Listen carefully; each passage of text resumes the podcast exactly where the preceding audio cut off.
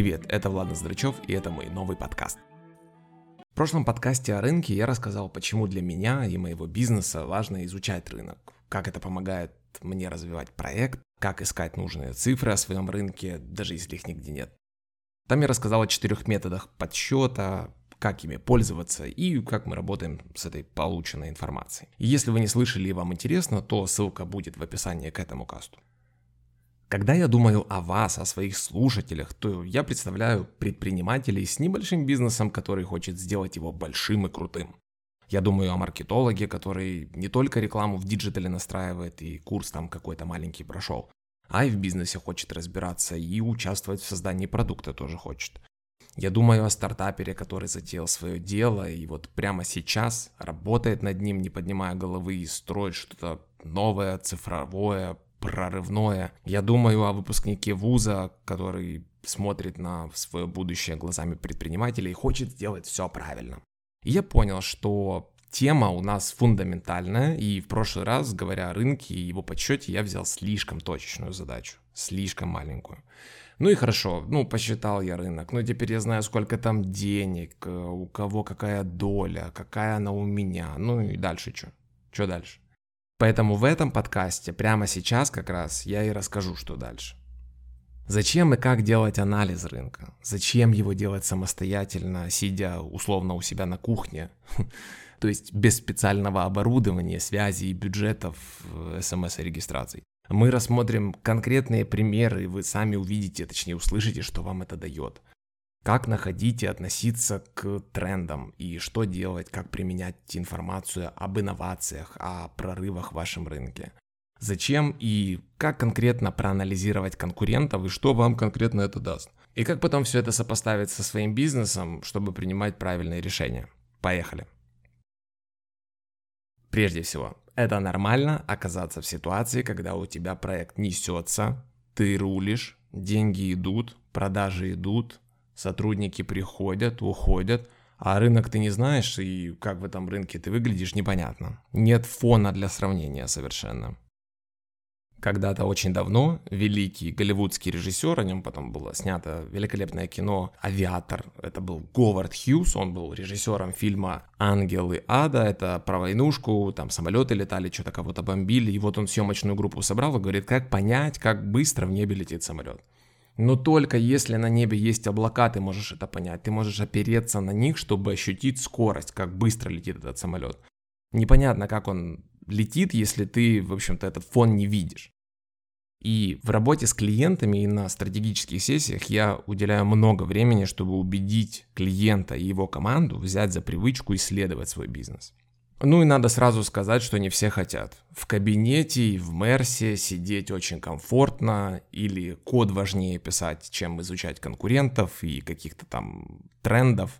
И, наверное, да, но я всегда стараюсь показать интересную сторону этого вопроса. И вы знаете, проникаются. Потом я устаю ссылки с новостями от них получать, мол, смотри, какая штука, или фича, или смотри, гады нас скопировали. Я работаю с разными клиентами и знаю таких, у которых самый главный бизнес-инструмент – это чуйка. Под чуйкой я имею в виду, что бизнесмен или маркетолог или стартапер, он не садится и никогда не собирает материал на стол, он не изучает исследования, он их не покупает, он не раскладывает их по папочкам, не пытается сделать стройные выводы и не проверяет их. Да, он советуется, там, наберет друзьям, сравнит что-то с чем-то. В общем, словом, едет интуитивно, да, интуитивно. Это даже забавно, это интересная особенность бизнес-аллигаторов 90-х из подсоветских стран. И попробуйте большому предпринимателю, который заработал сотни миллионов долларов, в ответ «я не чувствую темы», рассказать, ну вот там же цифры такие, вот исследования, вот модели, а он тебе снова говорит «я не чувствую, ты меня слышишь или нет, не чувствую». Да и пробовали мы это все. Чуйка важна, да, она нужна. И вообще вам очень сильно повезло, если она у вас есть и события сбываются так, как вы задумали. Это неплохо, но не супер твердо, похоже на астрологию чем-то. Если задача построить что-то амбициозное и заработать сотни тысяч или миллионы долларов прибыли в современном цифровом мире новой экономики, то без анализа вам никуда. Посмотрите на айтишников. Они придумывают, постоянно что-то тестируют, что-то считают и так по кругу. Они растут, зарабатывают, и это все не на схемах, не по знакомству, это своим умом, это методологиями, процессами. И если перед вами стоит задача развивать проект, или компанию, или продукт, или бизнес, или стартап, и вы хотите сделать из своей идеи большой проект, то вам однозначно пригодятся навыки, как смотреть на рынок правильно, как уметь его анализировать, смотреть на него глазами, простите, коммерсанта. Ну и вы поймете, чем чаще вы обращаете внимание, что происходит вокруг вас, тем лучше вы ориентируетесь и точнее принимаете бизнесовые решения. Особенно, когда на улице орудует новая экономика. Ладно, если еще до этого момента вы не убедились, что анализ вам нужен, то выключайте. Дальше будет все только про него.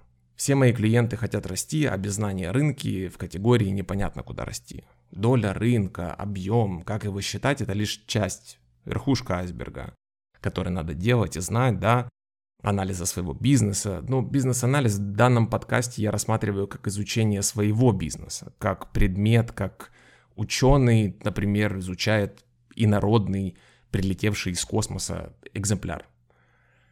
Я вообще не очень хочу конкурировать за уровень глубинных аналитических знаний с математиками и наноаналитиками и моделировать, а нам тут дело делать. По моему мнению, заниматься изучением рынка и держать руку на пульсе обязан любой современный предприниматель. Будь он SEO инстаграм-магазина игрушек для животных или сети районных продуктовых, это вообще не важно. Да и любой стартапер, который собрался стать предпринимателем, он не проиграет, если будет изучать свой рынок. Ну и, конечно, осваивать эту тему надо, только если вы недовольны собой как бизнесмен, как предприниматель и недовольны результатами своего бизнеса. Но вы отчаянно хотите, как завещал Daft Punk, царство им небесное, лучше, быстрее, ну и сильнее.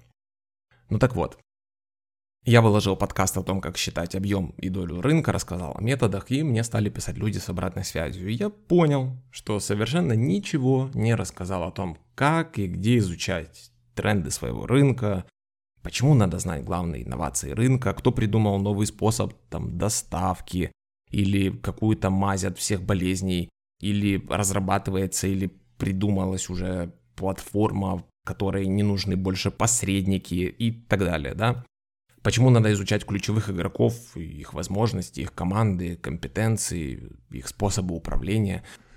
Я иногда сам себе противоречу и говорю, чего смотреть на этих конкурентов? Чего? Мы для потребителя делаем, давай на него смотреть, там, от него идти. Но Откровенно, было бы неплохо понимать, что есть у конкурентов, кто там чем занят, какие наработки, какие продукты, что у них там с сервисом, с кем они работают, какие у него мысли о будущем и так далее.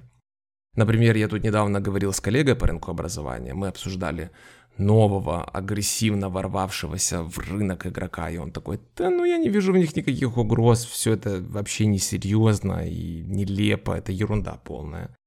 Я теперь понимаю, как легкомысленно некоторые мои конкуренты, некоторые даже соратники думают о других игроках.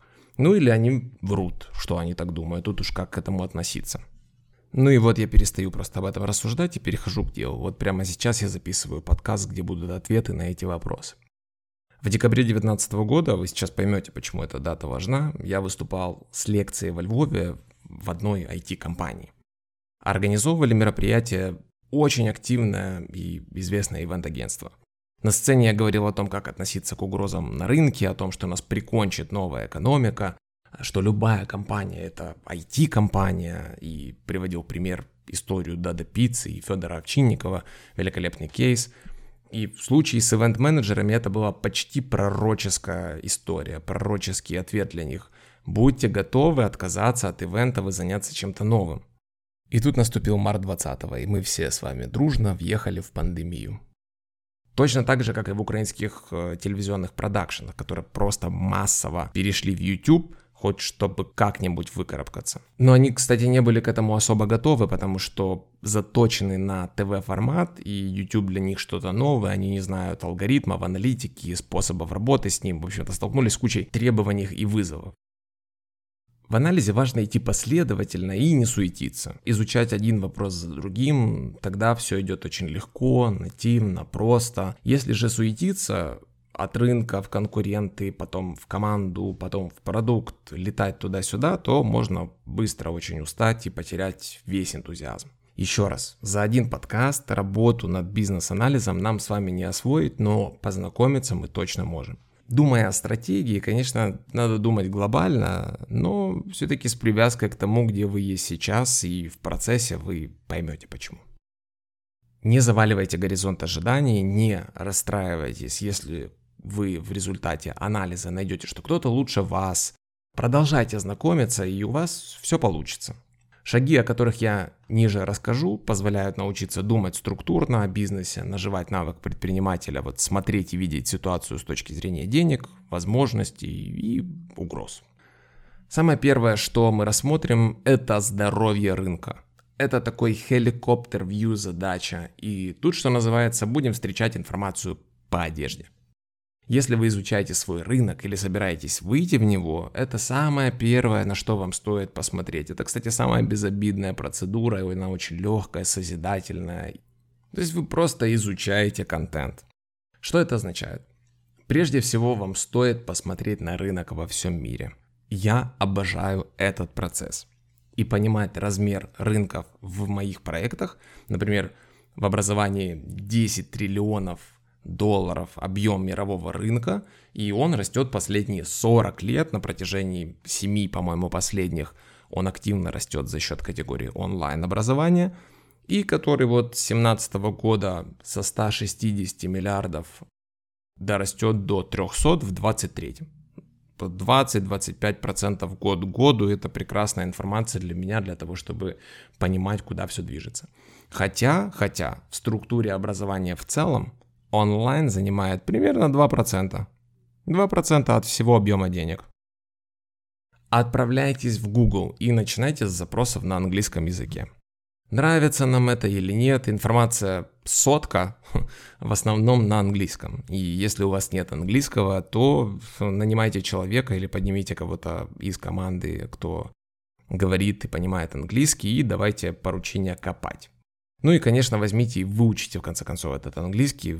Точно будете быстрее все понимать. Это надо, это обязательно. Задача – найти все, что касается мирового состояния вашего рынка.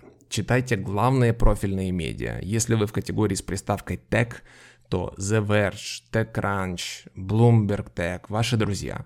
Если вы в ресторанах, то прям так и говорите Best Media About Restaurants – там будут и герои, представители мировые, и те, кто о них рассказывает. Берите все, читайте все подряд. Но если вы не знаете, кто главный рупор новинок и информации, то первой вашей задачей будет их найти. Составить список всех тех, кто рассказывает о мировом рынке. Найдите главных вещателей о рынке и сохраните себе в закладке, в RSS-ленты, в подписке в Инстаграме, в Телеграме. Все равно где. Главное, будьте рядом с этой информацией и читайте, что они пишут. Подпишитесь на 10, 15, 20, сколько угодно источников, но все-таки опасайтесь передоза, полегче. И в течение 3-5 месяцев погружайтесь в информацию, которую вы э, будете читать, что они там пишут. Я тоже так делаю, у меня есть подписки в социальных сетях, в email-рассылках, э, и есть несколько часов в неделю, когда я залажу туда и смотрю, что происходит. И самое главное, э, я забираю себе информацию в блокнотик. А лучше заведите с командой чат в Телеграме и назовите туда, значит, новости рынка и ввалите ссылки, выводы, мнения, идеи. Появилась цифра, появилась информация, мнение или идея в чат. Что вам надо понимать? Рынок здоров или нет? Он растет или он падает? Он болен, как рынок подкастов, например, или рынок нефти, или он идет на поправку и будущее у него светлое? Что говорят эксперты по этому поводу? Какие у них прогнозы? Смотришь на человека так вот, вроде здоров, вокруг него движение, движ, да? Его приглашают на день рождения, и ну и в целом хорошо к нему относятся, ну и отлично. Значит, здоровье у него в целом хорошо. Вот так же посмотрите на свой рынок. Вам больше понимать и не нужно. Если плохо, то тут все зависит не только от мирового, но и от локального рынка, а вдруг вам там где-то пришла информация, там трясет, все, в общем, плохо, караул. А в вашей деревне тихо, и возможности появляются, случаются, и в любом случае понимать надо от глобального к частному. Смотрите и на них, и на нас. Я иногда развлекаюсь, слушая разных экспертов в нашем рынке. Э, такую чушь городят, там, либо в интересах каких-то отдельно взятых политиков, или инфраструктурных компаний, или государственных компаний, мол, люди больше чего-то там хотят или больше чего-то не хотят. Внимание, у нас сейчас такой период в стране, что хорошие новости, они просто не проходят. Везде зрада, козлы и все вот это вот. Старайтесь избегать такой информации, не вовлекайтесь, не принимайте ее на веру. Я думаю, вы будете здоровее, да и ваше дело, и ваша команда тоже будут в хорошем, уравновешенном, здравомыслящем состоянии духа. Если бы я брал это все на веру, то 100 тысяч раз бы уже ударил бы в перекладину, цифры не врут, общая картинка не врет. Когда ты это понимаешь с разных сторон, разными голосами, то чушь сама собой отступает. Много источников, разные стороны, отлично. Медиаисточники ясно. Что еще? Я бы рекомендовал искать отчеты, называется этот метод, трюк, лайфхак, tips and tricks, неважно, .pdf в Google с ключевыми словами, например, Food Market Research 2019 или 2020 .pdf. Э, в наш семейный fashion проект ОФФО я регулярно смотрю документы, исследования и нахожу их в Гугле. Последний раз, когда залазил, штук 12 накопал, э, про tech, да, про новации в тканях, про новые бренды, про ритейлы, про проблемы, что там происходит и как все работает. Что это вообще за отчеты, что это за pdf вообще э, большие исследовательские компании во всем мире делают глобальные исследования по большим категориям рынка. По электроэнергии, по банковскому сектору, по фэшну, по IT, по искусственному интеллекту, по разным секторам, разным направлениям, категориям. Э, у них есть определенная методология, как они сегментируют этот рынок, исследуют. И обычно в развитых рынках, там США, например, это делается на заказ у большой четверки, или там у большой десятки аудиторов и исследователей, Pricewaterhouse, Deloitte, э, KPMG, Ernst Young и многие другие, да, там Standard Poor's э, рейтинги делает, Moody's, в общем, куча экспертов, которые делают классные исследовательские материалы. Некоторые даже большие бизнес-конференции проводят такие исследования и дают свои выводы. И такие документы существуют, их производят. И когда они становятся out of date, у них выходит срок годности, как правило, это год, то есть дырка в год. Эти материалы нет-нет попадают как-то в сеть. И иногда компании, которые покупают такие исследования, они тоже берут и выкладывают их в, в общий доступ, и вы можете просто погуглив непосредственно PDF-документ в расширенном поиске, выбрав PDF, найти такой документ и скачать целую пачку. Вопрос, что с ними делать дальше. Информацию, которую вы там найдете, иногда просто очень сложно читать. И вы удивитесь, что для вас много открытий может случиться. Люди зарабатывают совсем не так и не на том, на чем вы всегда думали. Я думаю, что Red Bull, например, очень прилично зарабатывает на правах экстрим-контента, а не только на банках. И анализируя эти отчеты, анализируя здоровье категории там, рынка в мире и у себя дома, вы начнете по чуть-чуть въезжать в повестку, ага, эти такие, а другие против. И я вас хочу предупредить, много из них заумные, не бойтесь зауми. У меня есть один клиент, он очень простой дядька, он из Питера переехал жить в Киев, э, он вообще не понимает корпоративного языка консультантов, для него это темный лес, он мясом занимается. Э, так вот, он просит помощницу или дочерей перевести ему всю эту заум на человеческий язык и рассказать ключевые выводы. Он потом все это читает, они ему делают, готовят материал, он читает, что-то понимает. Было бы желание, да? Я бы вам сказал, что есть список или какие-то пункты конкретные, которые вам надо заполнить, э, чтобы вы осознали вообще ситуацию на рынке, как бы почувствовали его. Нет, тут вы просто должны понять, что это ваша начитанность, ваша насмотренность, если хотите. Выводы за вами. Я обычно делаю это так и вижу это так. Например, fashion. Главная проблема fashion e-commerce, например, возвраты. И отчеты, и эксперты гудят об этом из года в год, но пока никто не решил эту проблему. Рынок воспитал клиента таким образом, что он может просто в любую секунду вернуть э, шмотку назад, он покупает, что происходит? Клиент покупает, фоткается для инсты, выкладывает э, в Инстаграм фотографию с купленной одеждой за десятку денег и отправляет, берет, упаковывает ее обратно и отправляет назад. Ну вот просто вернул всю одежду. И для, для, для e-commerce это большая проблема. У Asus, например, 60% возвратов от всех продаж. Ну и вы можете себе представить, что ты как компания борешься за каждого человека, который в виде трафика попал к тебе на сайт – и он покупает, и ты уже в зачет себе поставил, молодец, классно, и тут он тебе возвращает это обратно. Спасибо покойный Тони Шей за идею возвращать все в течение года. Классная, годная была идея, которая поднасрала всему e-commerce в целом. Или, например, у образования формируется спрос на симуляторы например. И в этот рынок выходит Google и Apple, и люди, которые хотят навыков в руки, охотнее пробуют сделать все сами, чем смотрят, как кто-то рассказывает свой опыт, э, как они это делают. Да, лучше рисовать, чем смотреть, как кто-то рисует. Такой вот вывод. И тут логично перейти к трендам. Это очень интересный и увлекательный блог, и когда я работал в агентстве, именно тренды очень вдохновляли клиента к новым идеям, к действиям.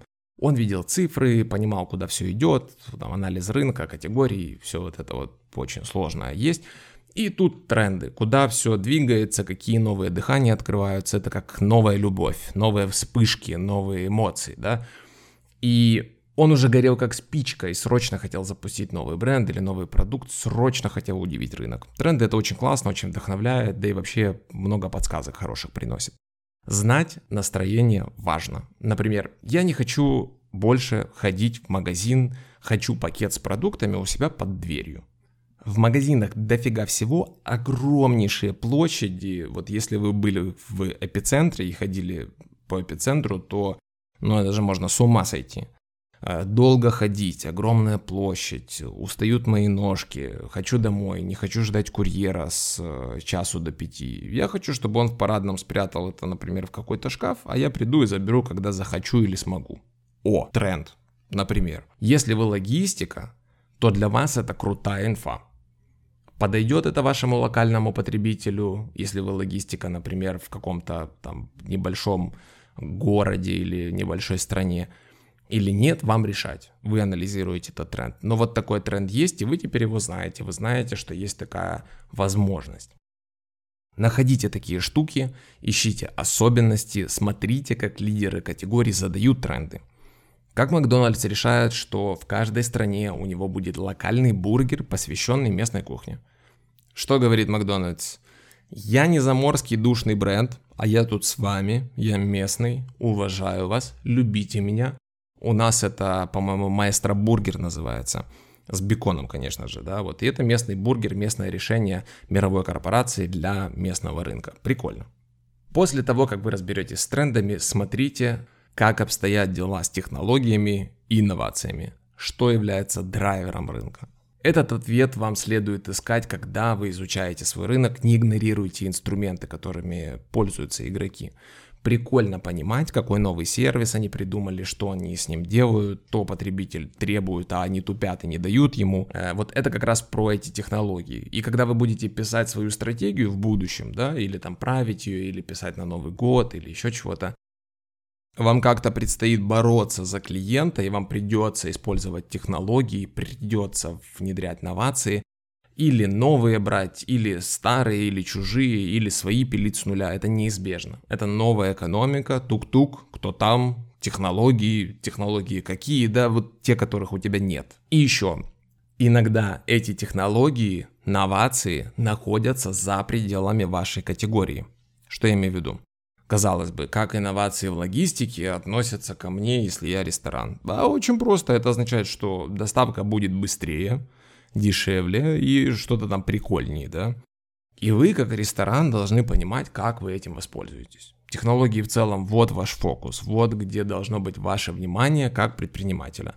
Они вам могут помочь, а могут очень быстро подвинуть с позиции, где вы сейчас находитесь, и как и вперед, так и назад. С развитием какой-то технологии рынок может развиваться в неожиданные территории. Когда-то было трудно себе представить, что в магазине, в продуктовом будет шикарный ресторан. Или наоборот. И для тех из вас, кто интересуется технологиями, инновациями, для вас будет очень полезна книга Кристенсена Клейтона «Дилемма инноватора» о том, как из-за новых технологий погибают сильные проекты. Там много очень графиков, много циферок, так что читайте по чуть-чуть и не переусердствуйте, потому что пропадет энтузиазм. Дальше. В изучении рынка обращайте внимание на яркие вспышки, на успехи и нападения. Когда я работал в маркетинговом агентстве Федорев, э, то как хобби э, занимался форматом Fuck Up Nights. Это когда победители на ивентах рассказывают о своих поражениях, там, ох, и движ мы собирали, это все охотно слушали, это был почти что стендап от бизнесменов, от всяких селебрити о своих провалах, о фейлах. Это мексиканский формат, оторванных абсолютно и очень веселых мексиканских парней, которые производят текилу, Помню, как э, я нашел владельцев этого формата, долго договаривался с ними, ну и в итоге купил франшизу на все города Украины, и мы провели, по-моему, около 40 таких мероприятий. И я хотел, чтобы прикольные люди приходили и рассказывали про свои поражения, и мы, по-моему, даже несколько лет подряд были номером один среди 200 городов, по-моему, во всем мире. Но неважно. Смотреть на проигрыши или взлет очень востребованная история. Люди хотят зрелищ, и они являются самыми поучительными. Оттуда забирается больше всего интересных историй, фактов, выводов. Но если вы сами делаете бизнес, вы неизбежно сами будете таким человеком на сцене, и риск вляпаться у вас очень большой. Поэтому, изучая рынок, старайтесь получать удовольствие и пользу от истории поражений, как слушатель. Но если даже вы вляпались куда-то, то все пройдет, все будет хорошо. Я долго тут останавливаться не буду, вы знаете поговорку про грабли, на которые ваш сосед уже наступил, а вы еще только на пути, да? Но изучать кейсы такие просто необходимо. Очень глупо не знать, что кто-то уже попробовал вашу идею и жестко обломался. Изучайте такие истории. Следующий момент это ножи рынка страшные ножи рынка. Это то, что может разделить рынок, ужать его, откусить, оторвать, поломать, в общем-то, видоизменить. Это опасности, которые вы или можете иметь в виду, а можете подождать, пока они сами к вам в дверь постучат. Например, для сети магазинов разливного пива на остановках огромной угрозой, если большие продуктовые монстры поставят свои кеги внутри магазинов своих, с готовым трафиком людей и с дешевым обслуживанием и с экономией на аренде, то они очень точно будут разгружать эту ларечную пивную сеть на клиента. И понимая такую угрозу, вы как владелец сети пивной будете искать способ отстроиться и предложить клиенту что-то другое, да, чего продуктовый монстр просто не сможет или не будет заморачиваться, возможно, ему просто не досуг, а для вас это огромный вариант вырасти. Мы с вами много поговорили о подходе вообще зачем этим анализом заниматься. Мы поговорили о том, как смотреть на здоровье рынка, посмотрели на тренды, на ножи рынка, на кейсы успехов и поражений и несколько других вещей. И нам в целом начинает становиться понятна картинка, складываться ощущения. И мы переходим к второй части, это мы и конкуренты.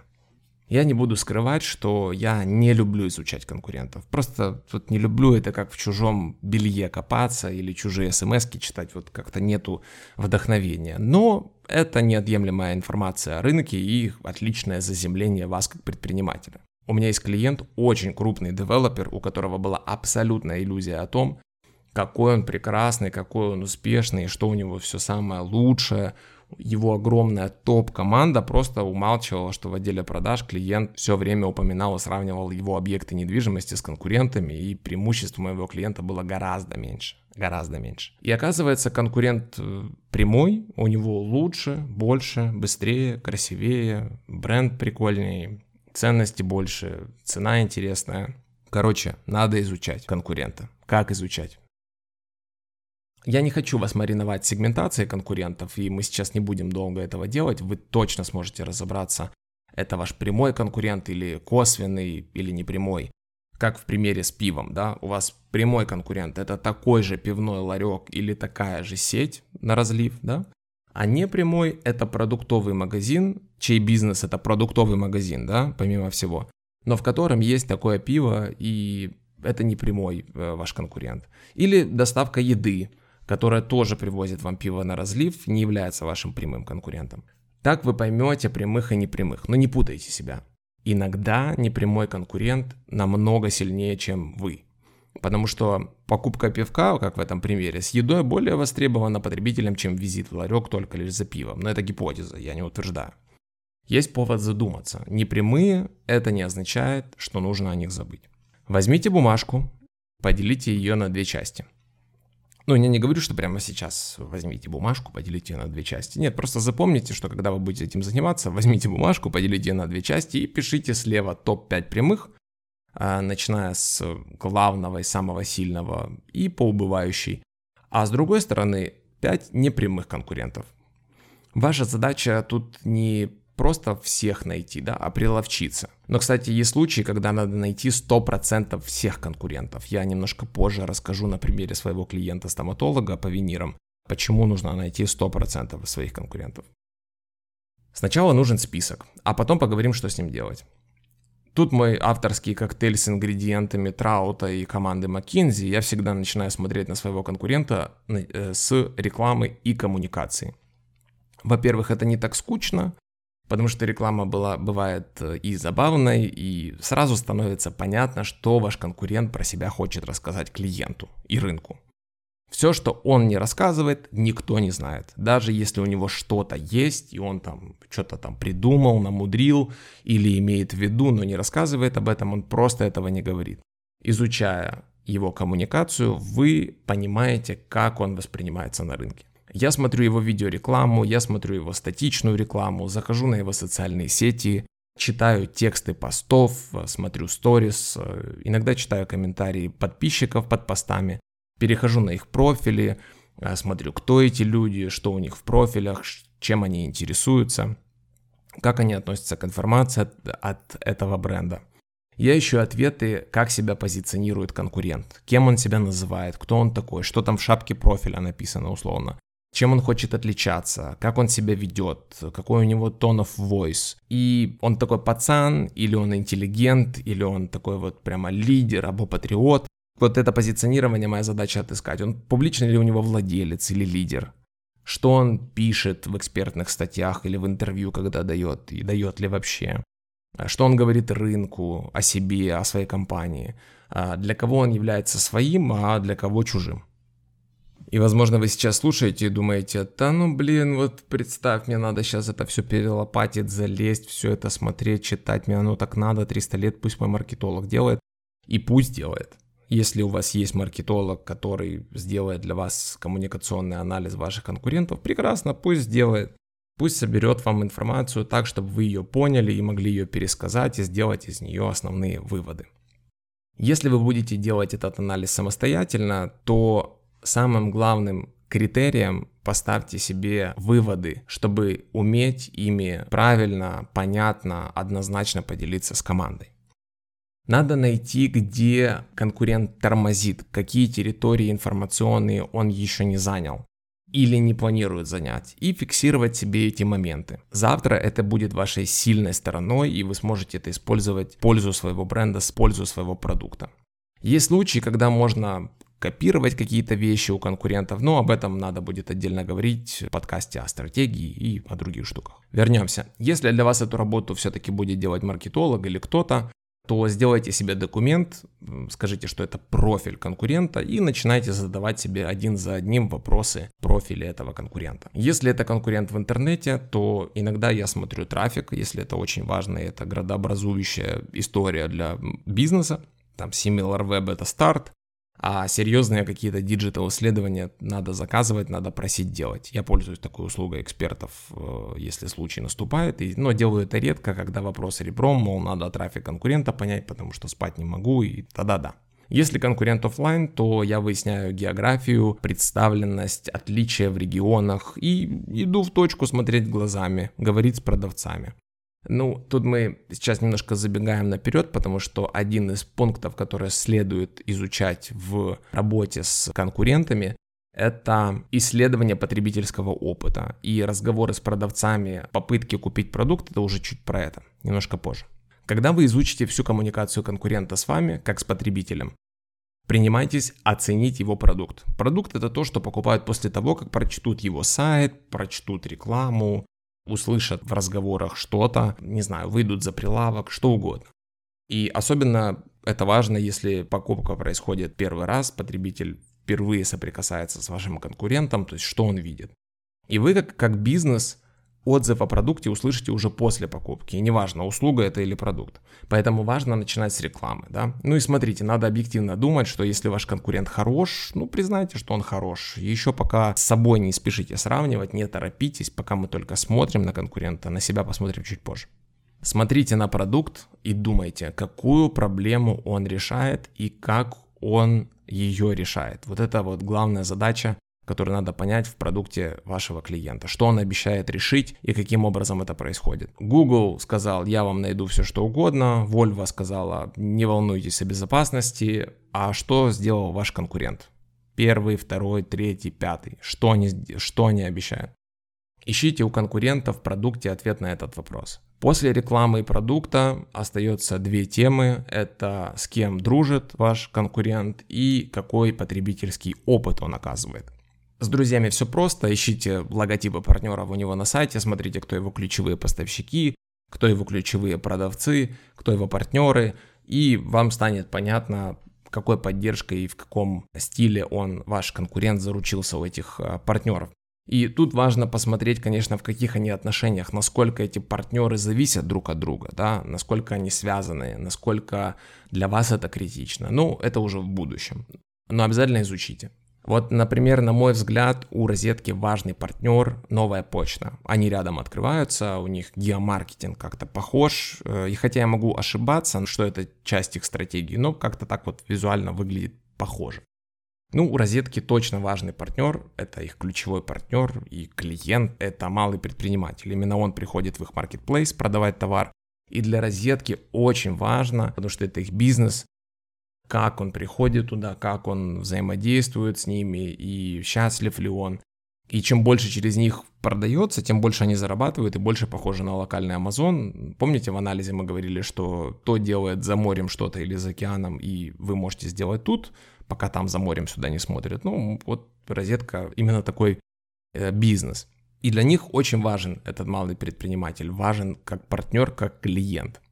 Поэтому ищите у своих конкурентов таких партнеров, ищите на кого они делают ставку, на кого рассчитывают, от кого зависят, и вы должны быть во внимании, четко понимать, кто рядом с ними находится, для того, чтобы позже придумать, как на это все влиять.